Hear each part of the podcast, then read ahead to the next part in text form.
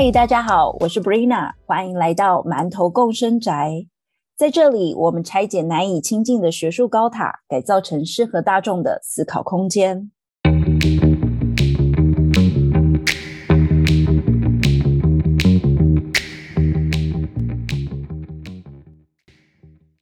在上一集的节目中，我们馒头团队讨论了梦境啊，还有第六感等等，让我们意识到，其实，在生活中有很多不被实证科学所框限住的多元感知能力。这一集虽然我们熟悉的馒头们没有加入，但是我邀请了来宾郭慧恩，他要来帮我们和宇宙调频，带领我们挖掘更多的超能力。Hello，慧恩。Hello，Brina，Hello，各位听众，大家好。慧恩其实是我大学时代就认识的朋友，也是我目前人生中我会说是数一数二很酷的人。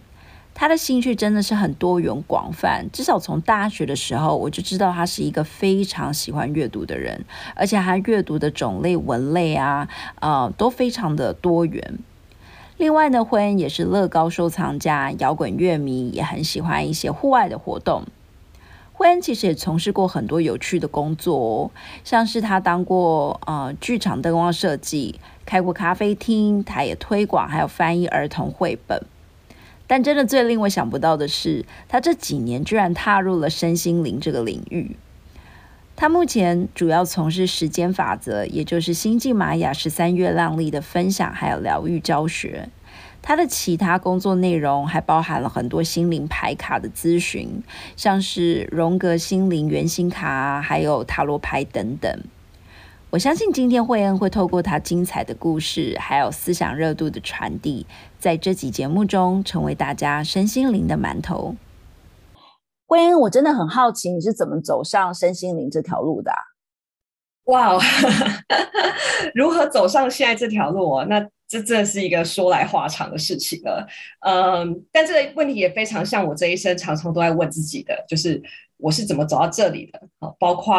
呃，我是为什么要来到这个世界，以及我来到这个世界要做什么这样的问题。那我我记得我非常小的时候啊，其实我就对宇宙还有星空有非常宽广的想象。呃，我会从自己所在的地方啊开始延伸想象啊，到呃整个岛屿啊、地球、太阳系、银河系，到更浩瀚无边的星河这样子。然后也会去想象自己的身体就是个小宇宙，哇，身体里的器 对，身体里的器官与细胞好像也是无数的星系与星球。呃，就是有一个向外，然后跟向内都有的一个想象空间这样子，嗯。然后青少年的时候啊，我会去找一些像是《灵魂与物理》或是《时间简史》这一类的书来看。太成熟了吧你？没有没有，其实都看的不是很懂，那就是很有兴趣这样子。对，那呃那个时候我总是觉得。灵魂这件事情啊，灵魂的奥秘，它不是什么神秘的宗教信仰问题。我一直觉得它是可以很科学去解释跟论证的，所以我就一直在朝这个方向去去找书啊，或者去思考啊，这样子。嗯，然后哎，一个题外话，那个时候我国中啊，还参加过一个 NASA 举办的登陆火星小小科学家的甄选活动。那个内容是什么啊？它就是呃，NASA 是就是它有一系列要探险火星的一个呃计划，然后他希望透过一些年轻的科学家，哈，就是年纪很小的，甚至是青少年，他们都会有一些天马行空的想法，提供给他们一些灵感，这样子。我们当然是不用上太空啦，但是我们就是在在地就会跟他们做一些。呃，想法，然后一些提供，然后大家可以研讨这样。那你那时候就是提供了哪些想法？你那时候小小的惠恩，没有没有，其实其实他是甄选的，但是我没有上，因为那是一个全球性的，对对对。但是其实，在台湾代表这边的甄选，我那时候是备选吧，对。可是呢，我就是花了非常多的时间去研究移民火星这件事情，对，真是太酷了吧！就是我把一本移民火星的书读的滚瓜烂熟，然后研究了很多火星的资讯，这样子。对，所以这题外话就是说，其实宇宙星际对我来讲就是一个很熟悉的梦想，而且那时候我还嫌火星实在是不够远，但是那个活动其实还蛮小小满足我，就是呃我对这个梦想的一个渴望这样子。对啊，呃，那就是我比较小时候的事。那当然长大一点啊，就会觉得嗯那个时候有很多这种天马行空，然后其实还蛮不切实际的浪漫，然后长大以后就会开始开始探索体验更多比较比较现实的人生。呃，所以就包括什么谈恋爱啦、求学啊，那我我有过很多很多的旅行、工作，然后一直到结婚生小孩这样子。那其实有一段时间，我几乎是忘记小时候这种对星空跟灵魂的想象与追寻的。嗯，呃，有一段时间，整个很很困在我觉得很柴米油盐的日常当中里面这样子。那是怎么你又被唤醒，就是对于这种星空的向往的？对，其实呃，后来就是有两件事对我影响比较重大的，两个对我影响比较重大的生命事件啊，一个是我妈妈在还蛮年轻的时候就过世了，呃，然后另外一个就是我前几年离婚这样子。对，那呃，聊一下我妈妈，她本身其实就是一位智商工作者，然后她也会带一些心灵成长团体。那我从小对她这样子的一个工作性质跟环境氛围，其实是还蛮耳濡目染的这样。然后我我觉得我妈很棒，我看到她在生命中帮忙了非常多的人，然后也带给很多人的成长跟改变。那呃，我我也不知道为什么后来她的身体状况就是很差，然后生病了非常多年，而且呃，她的生病是非常痛苦的那一种。那呃，在他生命最后那段日子里，我都在医院里边照顾他，这样的一种生命的苦，其实带给我很多的思考。然后也在医院这个环境里，我看到了很多人生的无常。对，那其实我我从小对死亡是没有特别的恐惧或是害怕的，我只是比较以一种，呃，反正这就是生命自然会走向的终点去看待这样子。我觉得这是蛮自然的事情。但是真的要与亲人告别的时候，其实毕竟在情感上还是冲击蛮大的。然后呃，尤其我妈离世那个时候，她才五十三岁，所以。还蛮多人都很感慨说啊，就是呃，一个这么好的人做了这么多好的事情，又帮助那么多人，怎么会呃就这么早就离开了这样子？嗯，真的很很年轻哎。对，所以其实，在在那更早之前，我就读过西藏生死书。那那个时候，我就已经在思考，就是在比如说在佛法里面，他们对苦啦，哈，然后无常这个概念，还有很多业力、功课、轮回、解脱等等这些事情。那呃，我妈妈走的时候，我我就会去想说啊，她完整的一生，这样完整的一生，她解脱了吗？这样是圆满了吗？她有没有什么遗憾？然后也会去想说，其实这个部分对我就好像很重要。我我就会想说，还活着的我，呃，还活着的我们所有其他人，我们又应该怎么样看待自己的生命？呃，就是又该怎么样去活？这样子。这感觉真的是很困难的课题，没错。但是就是直接你在你在看面对生死之前，你你就会有有很大的对这个问题的一个冲撞，这样子。那呃，我记得我妈其实她还在的时候，就常常跟我说，她说她的墓志铭是要这样写的，她说这个人已不虚不虚此生，感觉非常的豁达哎，而且而且觉得好像已经用尽了全力，在就是他所活着的时候，他已经用尽了全力的感觉。对，没错，我我觉得这个就是我在他生命中看到的他的热情，然后呃，还有他所有的能量就是这个样子。然后后来我我在我的呃婚姻里是遇到蛮多困难的，所以呃我那时候也去找了心理咨商师，呃我有去叙述到这一段历程，就是我觉得他对我呃人生该怎么活这件事情一直有一个很很重是一个很重要的事件跟时刻。然后我的咨商师突然就问我说。不虚此生这句话是不是对你很重要？然后我现在回想起来，真的就是我觉得生命真的非常的可贵。然后就因为每个人都会走向那一个必然的终点，所以在生与死之间要怎么样活才有意义，就是我不断给自己探问的一个问题。这样，所以从呃，我觉得我妈妈从生病很久，然后到她离开这个世界，她带给我的思考，就是我后来走上这样一条灵性道路一个很重要的种子。所以我觉得我当初就是看到你的 Facebook 啊，就发现哎，你开始从事这种身心灵的工作。那时候真的非常的好奇，然后因为我就会觉得，哎，你一开始是做所谓的剧场灯光设计，然后后来你又开了很酷的咖啡店这样子，然后但是你现在却走向了这个身心灵的这条路。就你做过这么多好几个不同的工作，这看起来好像都不相关。你会觉得就是某方面是一种偶然吗？还是你觉得其实他们之间？在某些方面其实是相关的呢。其实我觉得它看起来不太相关，但现在回顾起来关联性其实都还蛮高的。对，像呃做灯光设计啊，是因为大学的时候选读的戏剧系嘛。然后我其实从小是很喜欢写小说的，就是我我喜欢在那个虚构的故事里，然后去想象生命中的各种可能性、各种体验这样子。然后后来读戏剧系啊，我觉得就能够更加呃深入的去模拟，然后体验更多人生百态。呃，不过也很有趣，我我觉得我自己总是在入戏的时候，好像还会有百分之二十的自己会抽离出来。然后在旁边就是看着入戏的那个自己，这样是什么意思啊？为什么你会有这种抽离的感觉？其实这就是我们剧场的训练，不是吗？我们会说这是一种后设，就是你你很投入去演，可是演完之后，我们还要出来检讨说，哎，我刚刚演的怎么样？哦，对，也是啦，也是。对，所以我觉得，呃，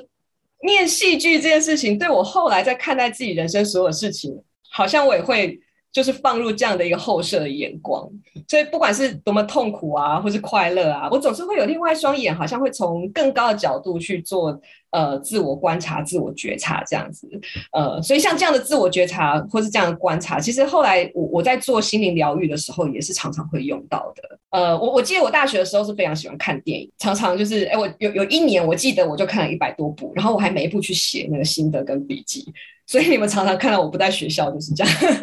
我我只记得那时候你就是是我身边，就是真的每个月还是你每个月应该都会在成品买很多书的那种，对不对？嗯。然后你都会写很多的笔记 journal 啊，这样子，而且而且还要用不同颜色来标注的。然后，所以我那时候对你的印象就想说，哇，这个人真的是我人生遇过最喜欢阅读还有写作的人了。嗯，对这件事情还蛮贪心的。对，所以呃。我我觉得就是我很喜欢观看跟观察各种不一样的人生，然后呃这些大量的观看让我比较不会去批判，嗯呃对事情比较不是用批判的角度去看待，而是比较用理解跟爱的角度去看每一个人都有他非常独特的生命历程这样子，嗯对。那在剧场里面，其实我我特别喜欢灯光灯光这一块，我觉得灯光它是充满魔法的，对。然后你你可以运用不同的角度啦、颜色亮度，你就可以创造千变万化的场景。然后你再透过时间的飞翼啊、飞奥，你就可以掌握那个情感跟呼吸。然后我我对情感的感受其实一直，我我觉得一直都是蛮丰富跟敏锐的啦。对啊，那回来谈身在身心灵领域啊，我们常常说，哎，每一个人的灵魂都是一个光体。对，然后呃，像我们这些哦，对，每个人灵魂都是光体，然后来自光的故乡。那像我们这些新新时代身心工作者，我们都是有一个称号叫 Light Worker。哇哦，真的？啊 对，所以我觉得是一个非常巧合的事情，就是其实我本来在最所谓的三 D 物质界，我真的是一个切切实实的 Light Worker 灯光工作者。对，那这个身心灵的 light worker，它意思是说，我们是把更多的光光的意识频率带到地球的。那呃，我我觉得我在做灯光设计的时候，也是都非常能够共感剧场里的这些情感啊、情境啊。然后跟我现在在做疗愈工作的时候，我也是很容易去共感当事人的就是心灵状态，然后也就能够给出最适合他的光这样子。对，所以我就觉得还蛮有关联性的。而且光感觉是一个比较抽象，就是相对于比如说舞台设计啊，或者是服装设计，就是它感觉某方面还是要呈现出某一种，呃，就是就是我们能够回溯到比如说某一个时代啊，或者是什么，这样比较具体化。没错。但是光感觉确实是比较抽象，就是我们怎么知道，我们怎么知道这个是红色多一点还是蓝色多一点？那种那种直觉吧，我觉得好像是一种直觉。对。所以它真的是一个非常微妙的，对的感受性的一个艺术，这样子。对，其实不瞒您说，我当初也是想要走灯光，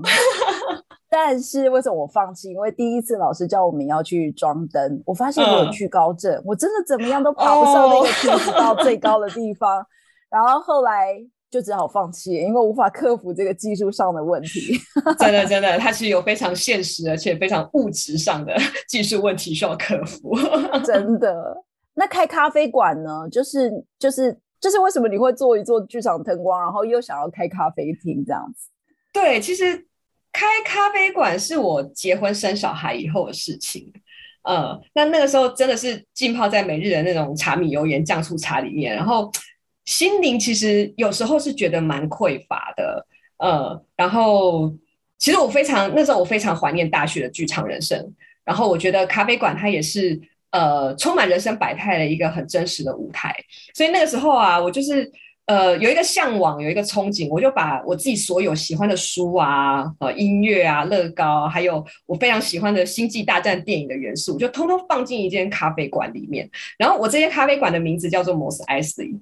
其实它就是取名字《星际大战》这部电影里面，呃，最一开始的一间小酒馆的名字。那在那个小酒馆里面，整部电影也有非常重要事件发生在这个舞台，这样，所以。那个时候真的是，我就是蛮 fancy 的一件事情哦。就我在这里办了很多的音乐会啦、酒会啊、旅行讲座、绘本讲座、新书座谈等等，还有什么乐高派对之类的。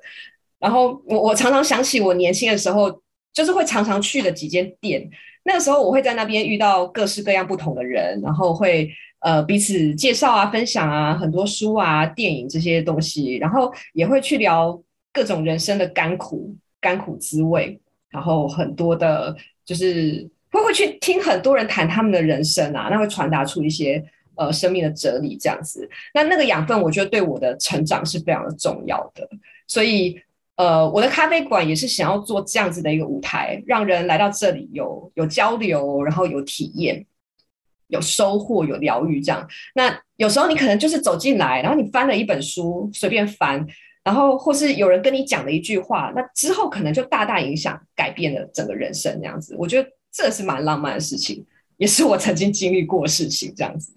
真的，你感觉好像把等于是从剧场这种比较虚拟的人生，然后转换成一种真实的人生。大家是真实的带着自己的人生走进了你的咖啡馆，然后你的咖啡馆变成一个剧场。我觉得也。你看，我就说开场我就说了吧，你真的是我人生遇过就是数一数二最酷的人，就是你敢做很多就是大家平常不敢做的事情，然后很多的想象跟热情都投注在就是你的生命当中。呃，其实我就是觉得人生如戏嘛，对，那在生命中也可以去实践，呃，像剧场这样的一个事情，对，就是去实践自己的生命。不过很可惜，就是说。这间咖啡馆其实在我离婚后，就是经营有困难，它就收掉了。但其实我未来还是有梦想，我希望可以结合我现在的身心道路，然后再去建构一个丰富多元的心灵疗愈空间。这样子听起来就很棒。但等疫情过去好了，才比较真的真的不小心又关起来。所以现在就是呃，先累积充实自己啊，把自己准备好这样子。对。哎，你之你刚刚说那个咖啡馆的故事是呃，咖啡馆的名称就是来自这个星际大战的呃里面的一个场景嘛？对，所以所以你也是星际大战的爱好者吗？非常。为什么你会那么着迷啊？呃，为什么会这么早？因为其实就源自于我小时候其实对宇宙星空的一种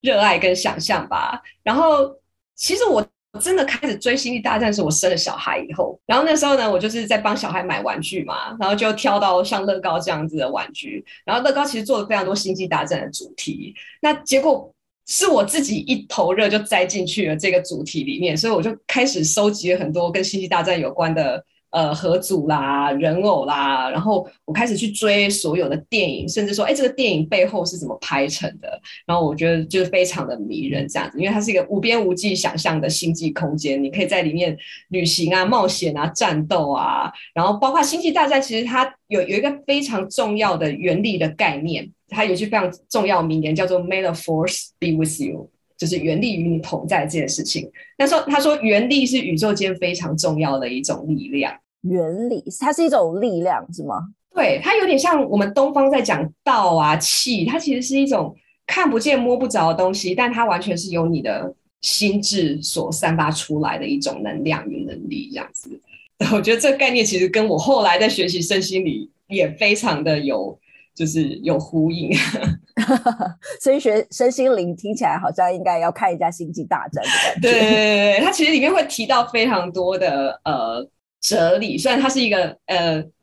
打打打闹闹，然后有很多光怪陆离的事件的这样的一个电影场景，但是其实它里面会去谈很多哎人性的光明与黑暗的对立啦，哈，然后呃。愤怒与嫉妒这种黑暗的情绪是如何影响人啊？然后我们要如何心怀着慈悲善念去做很多事情？这样子，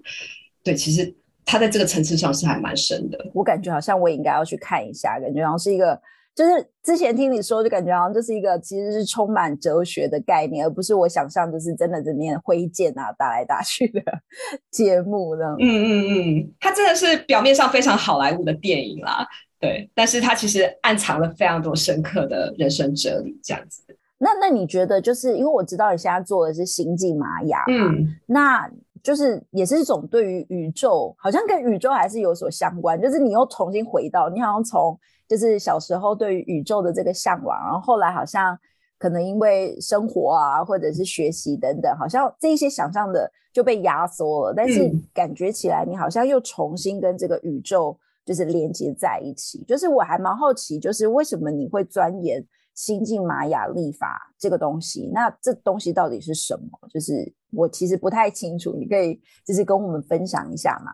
一开始我在整个学习的过程当中啊，我觉得。呃，时间法则的星际玛雅历法，它其实大开大大打开我们对宇宙科学的一个认识。那我觉得它不只结合了就是心灵跟科学，它还包括了艺术。怎么说呢？它最重要的一个概念，它会讲 time is art，时间是艺术。那这个要怎么解释呢？就是呃，当我们从宇宙的角度来看待时间的时候，跟从地球的角度去看待时间，其实是完全不一样的。就是对三次元的地球人来说。时间它是线性的，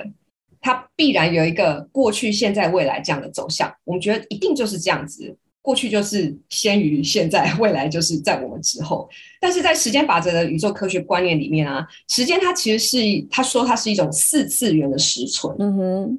那你可以把它解释为它就是一个像实际存在的坐标这样子。那所有时间次元它是同时并存的，它没有过去、现在、未来的一个区分，而且它里面是有无限的可能性。就是还有所谓平行宇宙的概念，嗯哼，所以这时候你真的是要把你的头脑完全的打开，去想象这些呃很多的时间坐标跟平行线叠加的一种感觉，这样子。那我们是可以在时间里面去旅行的，它的概念是这样。那呃，我我在另外有一位呃量子催眠疗愈师啊，他名字叫 Dolores Cannon，然后呃，他有一些就是跟催眠记录有关的书，也读过这样的资料。他说，线性的时间其实只有在地球是存在的，嗯，然后我们我我们的心智，人类的心智其实就是被这样的线性时间思维框架住的。简单来说，就是就像我们会被过去所发生的事情困扰。然后这些发生的事情会形成我们很多的创伤啊，甚至是业力这样子。然后我们也会去烦恼、焦虑很多未来还没有发生的事情。那尤其是对物质或是情感的失去啊，还有就是对死亡的恐惧这些。对，这个等于你说我们要跳脱这个所谓线性时间，突然让我想到就是我们上一集在讲梦境嘛。那我们知道说，就是比较就是传统的精神分析可能会认为梦境是一种。我们经验过的东西，然后呃，比如说一些创伤没有被处理，所以它被沉淀在我们的潜意识里面，透过梦境展现。可是上一集我们等于是谈论一些所谓的预知梦，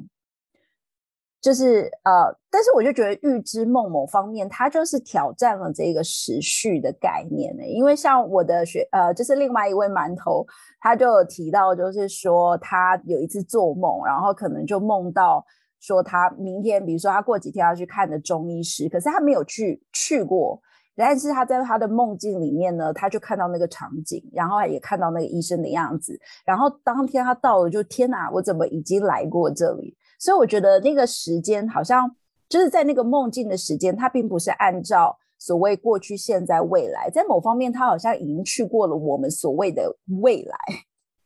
但是他回到他醒着的时候，又重新回到这个地球上的线性空间，我就有一种觉得它是一种交错的时序的关系。就是我觉得梦境的时间跟我们就是醒着有意识的时间，好像有时候它就是在不同的，就是怎么讲，不同的一个架构上出现的。就我我个人感觉到，这就是比较。觉得在生活中，我可以比较理解这个时间跳脱于我们的线性时间的概念。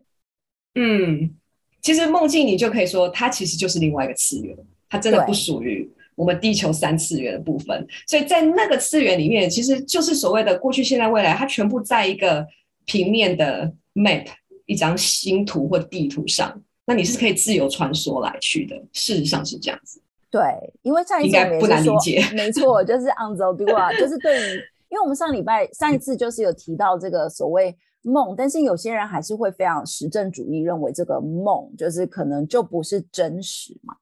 嗯，但是像 on the do 啊的话，他可能就会认为梦其实是另外一种真实，另外一个 world，另外一个世界的存在，但是用你的语汇可能就是另外一个次元的存在。所以我也觉得说，其实。其实，在那样子另外一个次元，它的时间啊、空间可能都会有不同这样子。所以，呃，我我在学星星玛雅十三月亮历的过程当中啊，其实有一句话对我的影响也蛮深的。他说：“其实我们的现实与梦境是同等真实的。”没错 a n z o d o 几乎讲一模一样的话。呃，就是我们常常会认为梦不是真实，嗯嗯嗯。从从我们这个实证的视角出去看，他就说，但是如果我们从梦里面去看外面的实证的世界，何尝它也不是另外一个梦呢？所以就是呃，我我觉得真实与虚幻，这是我们太地球二元性的一个区分了。所以在这里，其实它是大大打开，其实呃，在实境与幻境之间的这一个界限。那我觉得就是学习这样的呃玛雅历法，它是打破地球时间思维的一个惯性的，让我们可以进入就是宇宙时间思维的概念。然后我们其实，在这样过程当中是会解放我们心智，而且变得非常自由的。另外，我想问一下，就是你现在所从事的领域，你叫它为宇宙科学，但是一般人常常会觉得身心灵工作跟科学这两件事好像是相反的概念，你怎么看呢？其实一开始我有提到，我小时候就是我就觉得灵魂啊这样的事情，它不是很宗教或者神秘的事情，它只是一种我们当下的科学还没有办法研究理解透彻的一种存在。那其实现在的科学主流啊，有越来越多人在谈论，就是像量子力学啊、量子物理学这样的概念，那它已经慢慢的去模糊了心理与科学的边界了。呃，就像我们在谈牌卡占卜，它其实一点都不神秘，它就是你此刻当下的状态所共振出来的一种结果显化。那科学界其实也慢慢的证明说，我们的心智是有力量的，而且以及除了呃我们肉身的存在之外啊，还有我们肉眼所不能看见的，但实际存在呃实际存在运作的很多情绪体或是能量场这样子的部分。当这些慢慢都可以被解释的时候，其实。也是慢慢的会将这些知识普及到所有人的身上，然后我们对这个无形潜意识啊，或者心智能量就会有更多的认识跟掌握。那呃，有这样的掌握之后呢，就会重新改造我们所有生命的模式跟轨迹。所以其实身心灵工作跟科学，我觉得它绝对是完全可以结合起来的事情。我觉得这很有趣，因为这等于是挑战我们对于科学的想象。就是，呃，以前我们对于科学的想象可能比较是停留在所谓可以被测量，然后可以被复制、可以被再制嘛。就像你做一个实验，别人要能够再制，才证明你这个实验好像为真，对不对？但是你现在感觉是提出，就是另外一种，就是不一定是，还是说这个也算是被测量，就是只是用排卡的方式被测量出来。但但是这种测量它并不是很统计学的测量，就是我们要打开这种实证统计学的这一种逻辑概念，就是要超过这样的一个概念，就是很多事情它是被共振出来的，嗯，你在场它才存在，你不在场它就没有。嗯，所以我觉得这是蛮有趣的，这这真的是蛮有趣的概念，就是跟我们其实今天访问到现在，你只要我们拉开，有没有拉开我们现在传统的想象对于时间啊，对于科学的这个概念？那我想要另外也请问，就是因为。我们常常也会觉得，你知道，就是身心灵工作好像跟占卜啊，还是算命，就是好像是很接近的概念。但是对你来说，就是星际玛雅啊，或者是宇宙科学，它跟我们传统想象的这个占卜或算命，它是一样的东西吗？还是说它其实是不一样的？其实一开始会接触这些东西啊，都是我们心里总是很想很想知道哈自己的命怎么样啦，然后很想知道人生的一些好坏吉凶啊，这样子。对，那其实像传统的占星啊，或是塔罗、易经，他们很常会给出就是很二元好坏呃这样的吉或是凶的一种绝对的定义，好像说我们的命运是被写定的，是没有办法掌控的。对，那呃事实上刚刚讲说，哎，科学跟身心灵的一个。潮流，他们其实都是都是在变化的。那现在的其实像占星啊、塔罗，他们也慢慢在改变这个风格。其实占星它只是在揭露，就是一种像灵魂的原始设定，呃，或是像塔罗牌，它所揭露的是，哎，此时此刻你灵魂潜意识的状态，然后让我们因为就是说对自己能够有更多的看见啊，或是对局面有一个更全盘的认识，就可以来重新校准方向。或是来改变自己过去的惯性，让我们可以就是离开原本可能不断的被困住或者重复受到挫折的一些模式，这样子，那我们就可以去朝向更好的生命版本前进。那呃，星际玛雅这个要要说一下，它到底是什么？呃，星际玛雅人，它是呃宇宙文明里面科技发展程度很高的的一个族群。那他们设计的这一套历法带到地球来，就是将。嗯，这概念是这样，它是把一个比较高次元的宇宙原型能量，它把它压缩下来到我们的维度可以接受的部分，然后它基本架构就是有呃二十个印记，然后跟十三调性，它去组成一个两百六十个银河常数的左耳经历，好，那来让我们地球人可以用这套工具来校准跟应用。所以我觉得它除了像占星一样啊，它可以算出呃，好像是你的天赋特质啊，或是生命道路之外，其实它比较强调说你要跟着这一套历法去过日子，有点像我们古人跟随农民历过日子这样子。就是你实际上也在跟随这个历法的时候呢，你会跟宇宙这些原型能量去共振，然后发展跟宇宙高我沟通的一些心电感应能力。那你可以得到这些能量的支持跟指引。也就是说，呃，刚刚提到的四次元的时间实存，我们其实就直接把自己拉到四次元的这样的一个的维度里面去，可以去创创造三次元的一个实像，大概是这样的一个概念。那星际玛雅的这个历法，所以是外星人所写的吗？对，其实它就是一个从从外星传 过来的一种文明，这样子 可以这么说。那它是怎么被传过来的？就是谁把它带带到我们地球上的？啊，这又是一个长长的故事。它历史是这样啊，其实星际玛雅人是一直存在的。那他们是一种呃时间时间的旅行者，他们其实是可以自由穿梭时间与维度的这样子。那呃，其实这样的一套东西，他们早在很久以前，呃，就是来到南美洲，就是原住民的玛雅人身上，他们已经其实把这些东西带到地球来了。然后呢，呃，经过了非常的久的时间，一直到。大概一九五二年左右，呃，有一个玛雅国王的棺木，它被考古学家就是打开了。然后这个时候，从从这样的一个棺木里面跑出了非常多的，就是心智讯息的流啊。他们讲心智流。那这个心智流那个时候，它就呃传到了一个墨西哥金字塔那边。那那个地方呃有一个人叫做 Jose a g a s 他就是星际玛雅十三月亮历法的一个历法传承者。就是这一套讯息，就是进入了他的头脑里面。我们可以说，有点像从宇宙下载到他的头脑里，然后他再把这套历法就是建构传递出来，这样子真的太酷了。现在听众听到这边一定想说：“天哪，这是在看什么电影还是什么之类？”就是人接收到这个宇宙的讯息，然后透过他的身体等等，就是呃传递出来这样子。是的，那其实新时代像这样的通灵传讯者是非常多的，他们其实。现在都大量的在下载各种，就是要帮助地球意识扬升的系统，也就是说，让地球可以有更多的爱与和平这样的。所以这些工具都是来帮忙我们。等于你的意思是说，像星际玛雅，或者是说呃宇宙科学，它跟传统的占卜算命的差别，主要是在于它没有那么强调所谓吉凶，而是帮助当事人看见的意思吗？就是他可能没有意识到，比如说他现在的处境，可是他可能透过牌卡啊，或者是呃，他原本或者是算一些他原本的基础设定，就是是透过这方式帮助他看见，对不对？比较不是告诉他，就是不去做评断，而是去做，就是帮他看见这一件事情，可以这么说吗？没错，因为你看见以后，你就可以有自由意志去决定你要怎么去。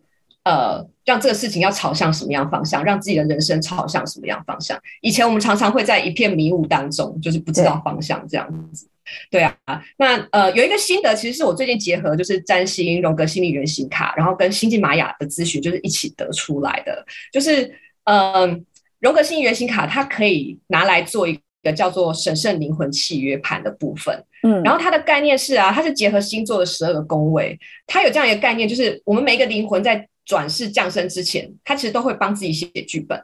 他会帮自己设计很多角色的原型。接着他就会带着这个原型的设定开始展开他的地球旅程，这样子。那我我常常发现，因为这个是用牌卡，就是抽牌卡做出来的一个灵魂原型盘，它其实常常跟个案本身的星盘会非常的呼应，就是有这样的一个巧妙性。然后这个部分，我觉得。他灵魂所谓原始设定的部分，就是灵魂他降生之前都有他想要体验跟修行的功课，所以他帮自己写好这样的剧本。那但是就很像我们在学戏剧的时候所知道的，就是即使是同一个剧本，呃，有十个演员来演，或是十个导演来诠释，它其实是会产生完全不一样的面貌的。所以呢，在这边其实我我觉得还蛮相近的，就是说灵魂的设定其实它是写好的。可是他要怎么运用或是诠释，他完全还是在自己的自由意志。那我觉得这个就是呃，灵魂降生到这个肉身非常可贵的地方。所以我觉得呃，像星盘啊，它比较是去呈现原始设定的部分。但是星际玛雅历法，我就觉得它除了表现设定之外，它更像是一个攻略。攻略怎么说呢？就是它教你如何在这个原始设定里面呢，你可以过得又精彩又好玩。然后让你就是又很轻松、很自由，又可以很洒脱这样子，因为宇宙能量它是会帮你顺流而行的，然后所以你做很多事情都可以事半功倍。我觉得它的运用是这个样子，真的太有趣了。所以刚刚你有提到就是呃共振这个概念，刚刚好像提了好几次。然后我记得你之前也有说过，就是好像我们在抽牌卡，某方面也是我们的心智跟这个牌卡之间的共振，对不对？对，是这个意思吗？你你之前是不是说你不相信牌卡？我记得以前我们私下聊天的时候，你说你是不相信塔罗牌啊这些牌卡，就是你看你现在居然成为最近也在做，就是为什么你会开始相信就是牌卡这件事情？因为不相信就会想要验证嘛，然后每次验证就觉得怎么可能这么神奇或这么神准这样子？对，然后就慢慢发现哦，原来是我当下的心智状态会真的会。共振出呃那个牌卡所显露出来的一些讯息，这样子，对啊，这里提到共振，我们可以讲一下，有一个跟爱迪生齐名的科学家，他叫做 Nikola Tesla，嗯，他非常有名，因为现在的那个电动车 Tesla 就是取自这个名字。哦，真的啊，对，然后他说，呃，这个科学家他说，万事万物，呃，一切都是能量振动跟频率。对，这个又再次打开我们对物质的一种认识，因为我们觉得所有事情的实存都是一个物质的存在，但是其实他说所有事情它真的都只是能量振动跟频率组成而已，所以本质就是能量，那能量它就会有振动跟频率。那我们的物质界啊，或是这个肉体啊，它只是密度比较高，然后振振动频率比较低的一个显化。所以刚刚也说过啊，除了肉体之外，我们的存在其实还包括了很大比例的就是能量场的部分。对。也就是有这个部分，我们才能够跟外界去产生共振，然后这个共振其实就是交流，是是一种沟通的方式，是吗？对，没错。例如说，我我们会说，哎，我跟这个人的频率很合，或是我跟这个人的频率很不合，哦，或者是你听到一首音乐或看一场戏很感动，还是说，哎，发生一件事情你起鸡皮疙瘩，其实这个就是一种共振的效应。那呃，我我觉得共振是先于一切，就是先于语言跟文字的一种沟通。所以它其实是可以超越人际人际间的沟通的，所以只要你能够调整你的频率啊，其实你是可以跟植物、跟动物、跟水晶矿石，或是灵魂各种神圣存有，就是去沟通的。我觉得这就让我突然你知道顿悟到，就是像 Anzaldua 的写作里面，他就很常会提到，比如说他能够感受到。植物啊，或者是其他生物的，比如说疼痛等等的。嗯，那当然说以我们平常实证就觉得说，怎么可能？这是你你想象出来的。但是我觉得你用共振这个概念，就是提供了一个架构，就是这某方面其实其实是一种沟通，它并不是真的就是只是光想象而已。因为我觉得在他的他的作品里面，他也很强调所谓 spirit 这个概念。这个概念，他也认为它其实就是一种 energy，一种能量。那所有的东西其实都是有能量，那只是他们可能就像你所说的频率是不一样。所以你看 a n z a d u a 跟你所说的突然就产生了共振，这样子。就是虽然好像你完全没有接触过 a n z a d u a 我也没接触，就是身心灵，但是却觉得哎，其实有什么好像互通的地方。对，就像我们其实会。遇到，然后来讨论这些话题，其实也是因为我们有一些能量的共振，才会在这里相遇。对啊，真的，真的就是很奇妙。而且我觉得阿索杜娃应该真的是走在非常时代前端的人，因为事实上，呃，我觉得现在所谓身心灵的潮流，就是朝向说，我们人类整体的意识频率是要提升的。所以以往这种共振、这种沟通，好像只限定于某一些特殊身份的，不管是灵媒啊，或是古代祭司。萨满才会有的一种能力，可是其实，呃，现在慢慢的是去打开，说，哎，每个人都可以有这样的能力，每个人都可以去把自己的心智做扩展跟提升，这是一个整个整个人类层次的一个提升。对我我也相信，我不知道之前在哪里看过电影，他也是说，比如说，光是人类的大脑，我们可能只开发了几分之几而已，还有非常多大的部分我们无法。解释，我们根本就还没开发，或者像我们的 DNA，可能现在能够解码出来的只有某一定的数量，但是可能还有更多更多的讯息藏在我们的 DNA 里面，我们也还是不知道。没错，就是这样的一个概念，所以真的是一个时代的潮流。然后是时候我们人类要开始更发展我们的心智能力了。那在这里啊，我想要提一下，就是心理学家荣格。他有提出一个很重要共识的概念，我觉得跟这个共振也非常的有关系，是 synchronicity 这个字的那个概念对，没错，没错。那所谓的共识，它就是呃，简单讲，它就是两件事情，它不一定有因果关系。两件事它不一定有因果关系，但是它同时发生，并且它产生了意义。嗯。对，呃，举个例子来说啊，例如说，当初我在考虑就是要不要去上这个荣格心灵原型卡的课，因为这个课其实价格都还蛮高的。然后，呃，在考虑的过程当中，我就反正先在网络上订了这套牌卡，然后牌卡寄来了，我就领包裹进电梯。那一边搭电梯，我心里就在想啊，就是呃，因为疫情的关系啊，就是大家都要戴口罩。然后我心想，哎，我口罩其实有时候拿下来我都会乱塞，然后我应该去买一个口罩夹。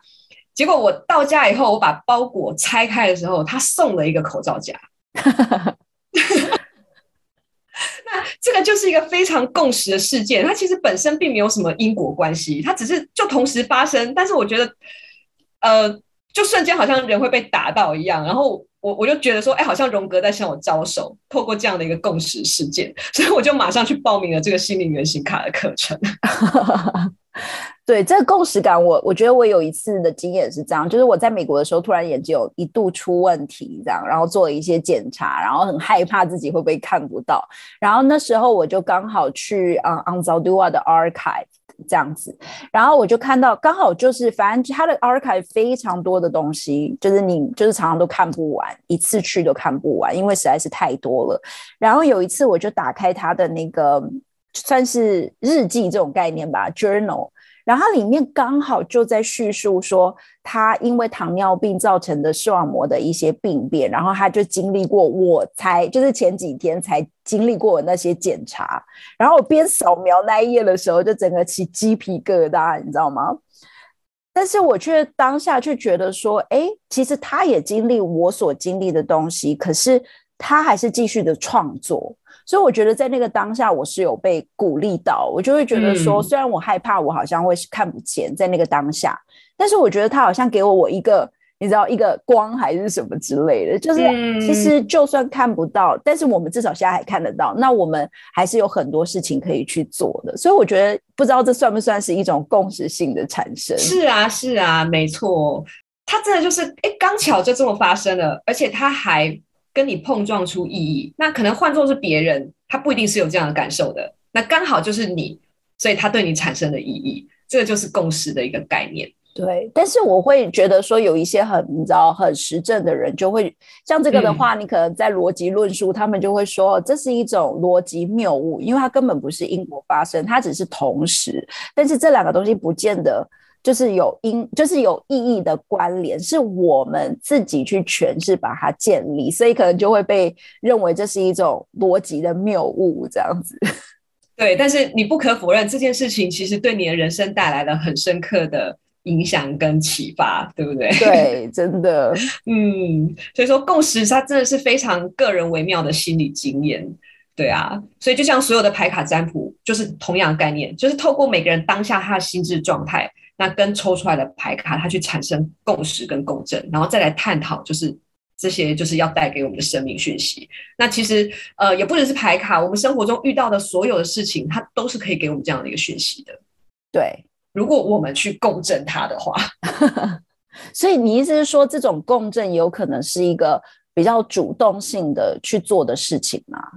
嗯，主动性可以这么说，哎，因为其实如果你就是把自己的心智限制在那个很逻辑、很实证的，其实你就会去忽略掉这一些所谓征兆的东西。嗯嗯，但是如果你愿意敞开，就是真的去呃倾听这个世界、倾听这个宇宙的话，那你就会发现有很多讯息冥冥之中都在告诉你、指引你的人生方向，这样子。嗯，所以所以一样，我觉得我们再次就是要。大家就是要跳脱这种实证科学的思维，我们其实有更广阔的可能性或意义的产生，其实是，嗯，是必须要运用我们的心智，它才能够产生的。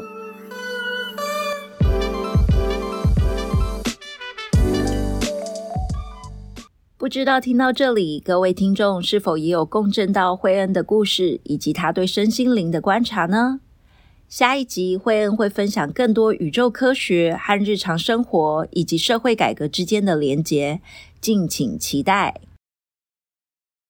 想知道更多讯息，可以 follow 我们的 IG 馒头共生宅 ”（Mentoring the House。